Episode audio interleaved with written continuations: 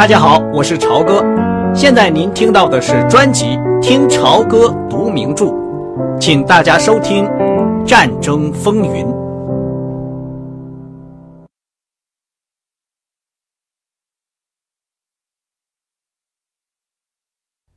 啊，巴木，啊，多么幸福的日子！罗达的双眼充满了快乐，他并不十分感到吃惊。可是他所得到的安慰是难以形容的。这一来，算是解开了他心里的一个疙瘩。这到底跟吉普托莱佛干的蠢事不同，这不是一次失去理智的失足，而是一次奔腾的激情。既然是激情，情况就不一样了。巴姆说：“对你来说，这实在不应该是新闻。”如果我当时不是那样的感受，我们是不会在麦奇逊太太那儿住下的。真的，啊，上帝呀，你那样看待我，我是又骄傲又幸福。我当然是那样。不过，巴木，罗达几乎是快活的朝着钢琴上的照片挥了挥手。巴姆说。我有些朋友也是在五十多岁重新结婚的，罗达，有的在结了婚以后，现在过着非常美满的幸福生活。罗达叹了口气，他用手指擦擦眼睛，朝着巴木笑了笑：“你是不是要使我成为一个贞洁女人？你那样做的确是好意，不过没有这个必要。”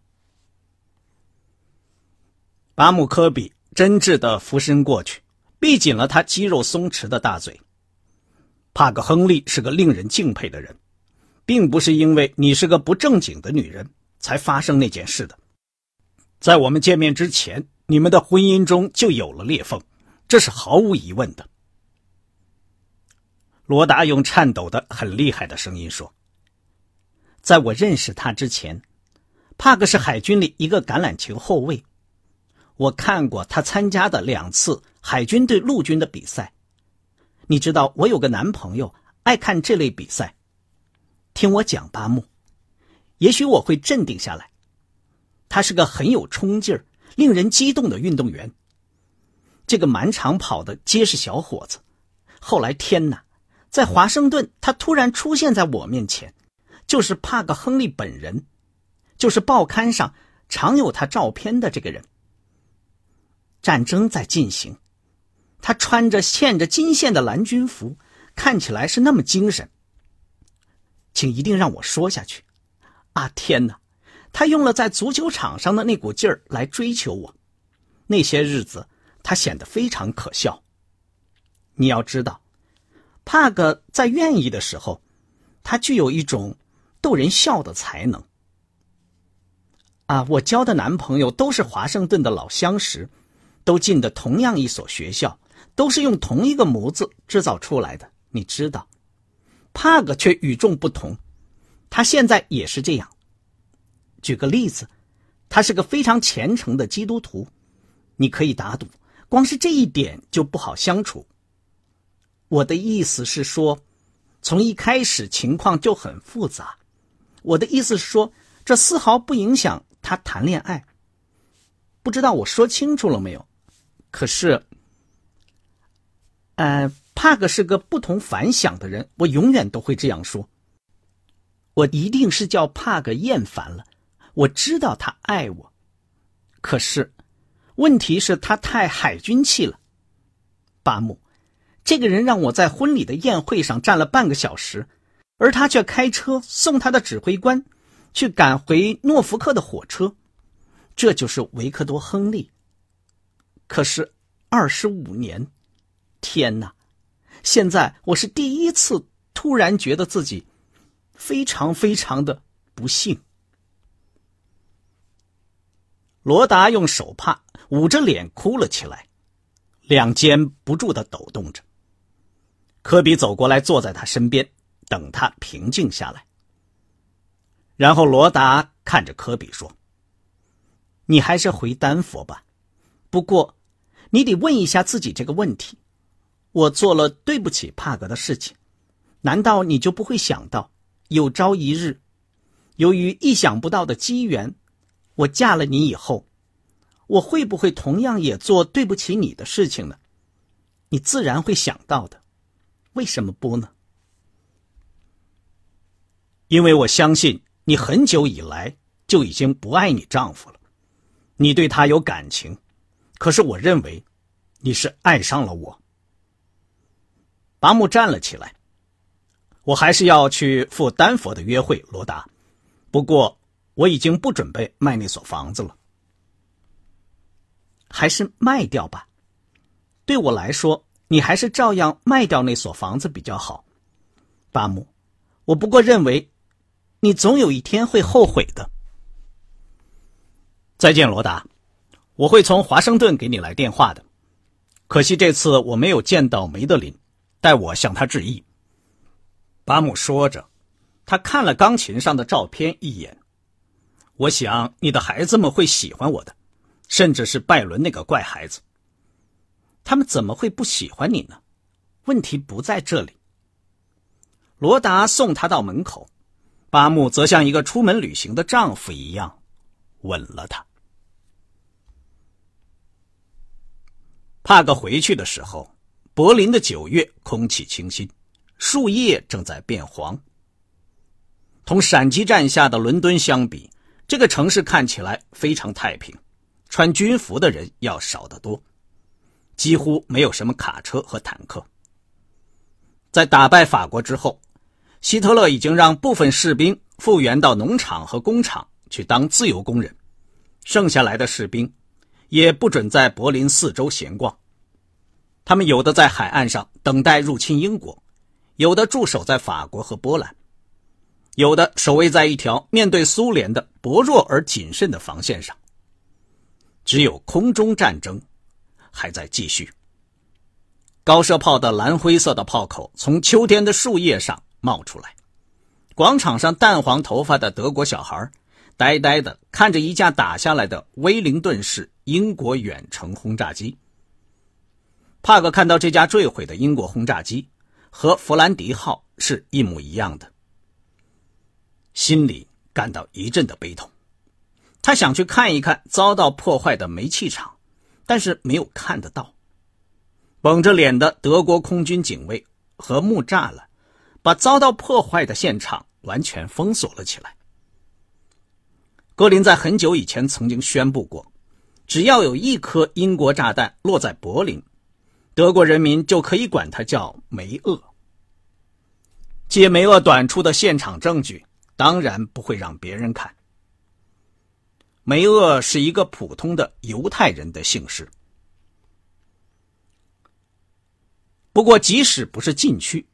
帕克也怀疑会有多少德国人到那儿看去，他们都是些古怪的人。在里斯本，帕格一登上汉莎航空公司的飞机，当时的德国就给他留下了很深刻的印象。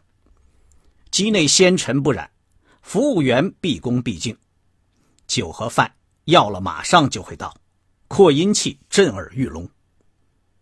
坐在他旁边的乘客是一个金头发。戴着眼镜的胖大夫，进餐的时候主动和他碰杯祝酒。他热情洋溢的谈到美国和住在密尔沃基的妹妹。这位大夫深信，美国和德国会永远做朋友。希特勒和罗斯福是同样伟大的人物。他们两位都需要和平。他对英国轰炸机残酷屠杀柏林市民深表遗憾。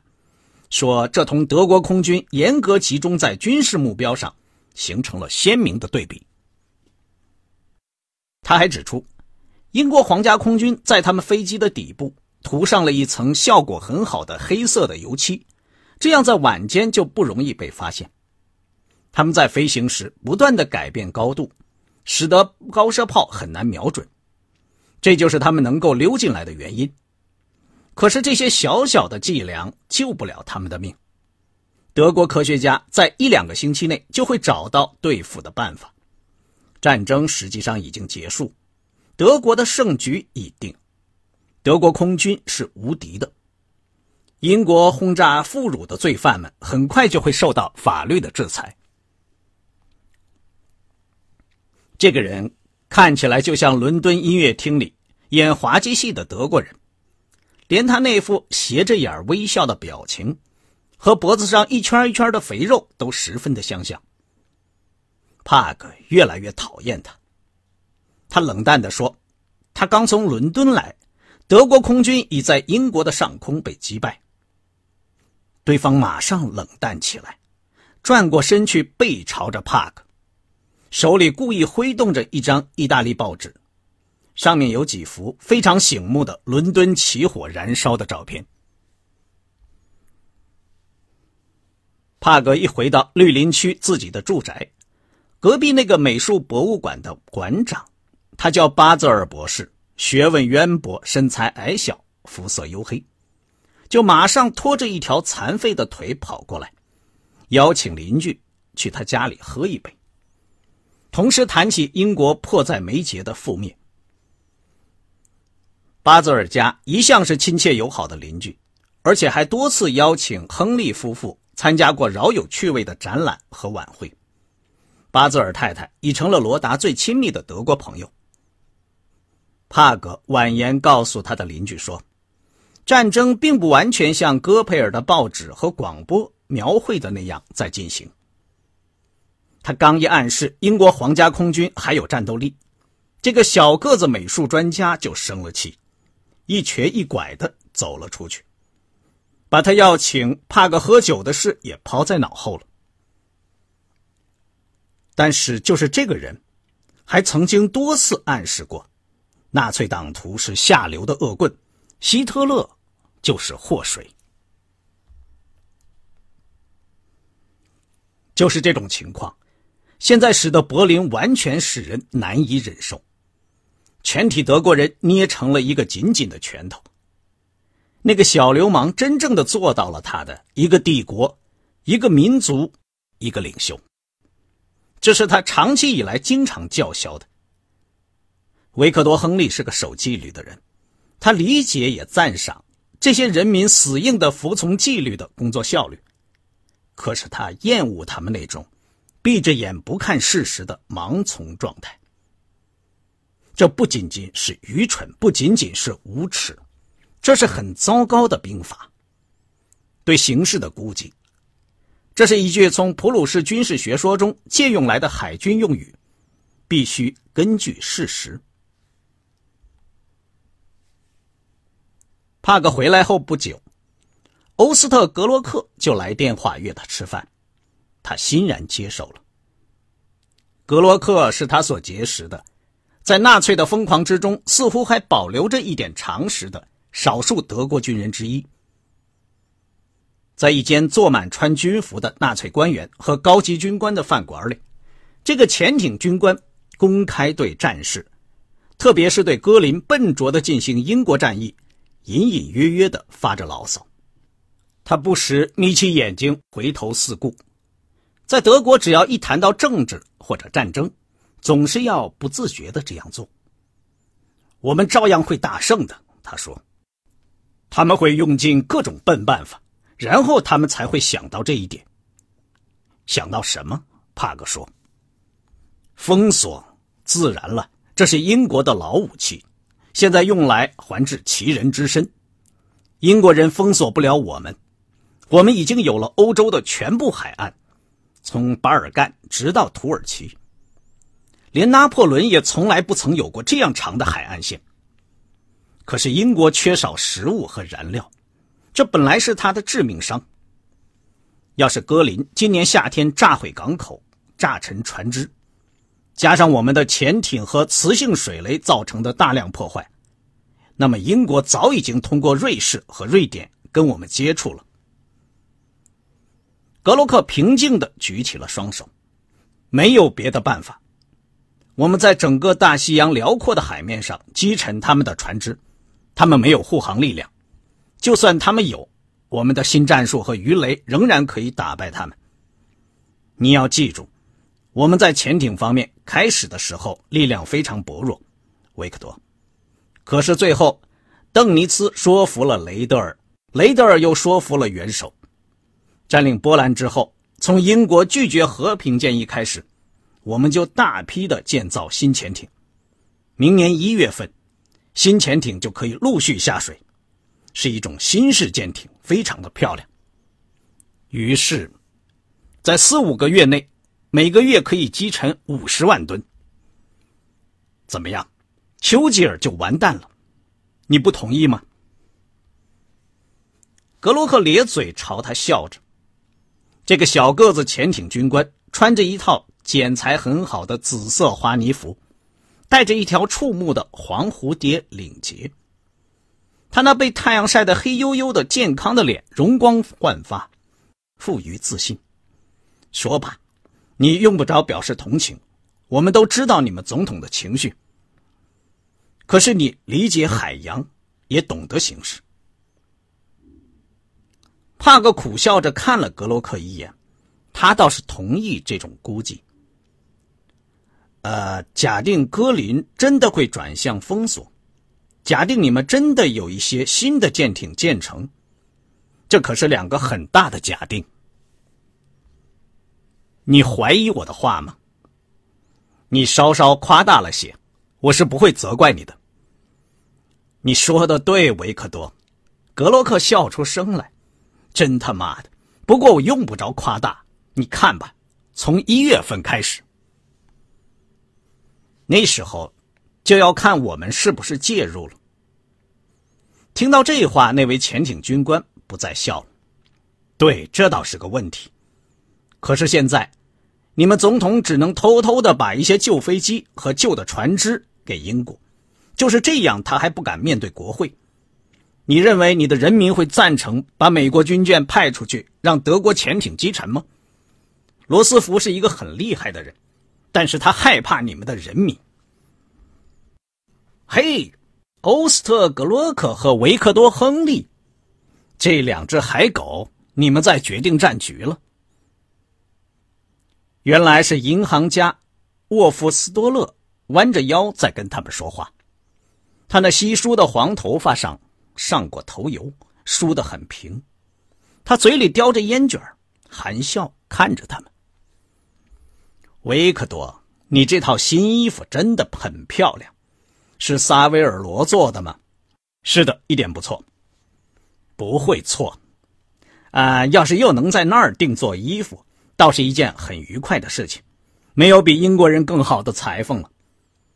喂，你们两位来了多久了？坐到我们这边来吧。同桌的都是几位好朋友。不，谢谢您，斯多勒先生。帕克说：“我得马上回办公室去。”当然了。嘿，欧斯特，你告诉过亨利上校。本周末你要去阿本德鲁吗？你要知道，维克多是阿本德鲁的老客人。天哪，这次你干嘛不一道去呢，维克多？你最近已经拒绝了我两次的邀请，我当然不会高兴。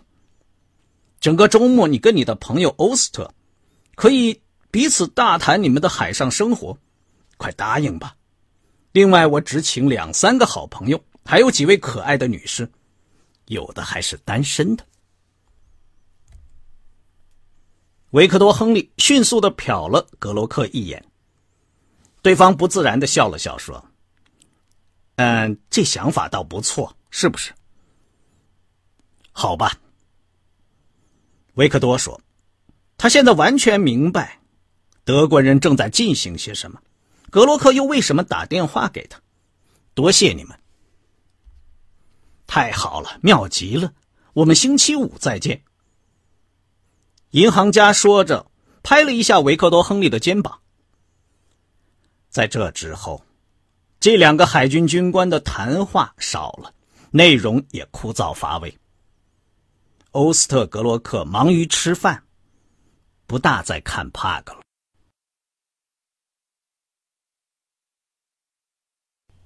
刚才您听到的是《听潮歌读名著：战争风云》，谢谢您的收听。我们下次节目再见。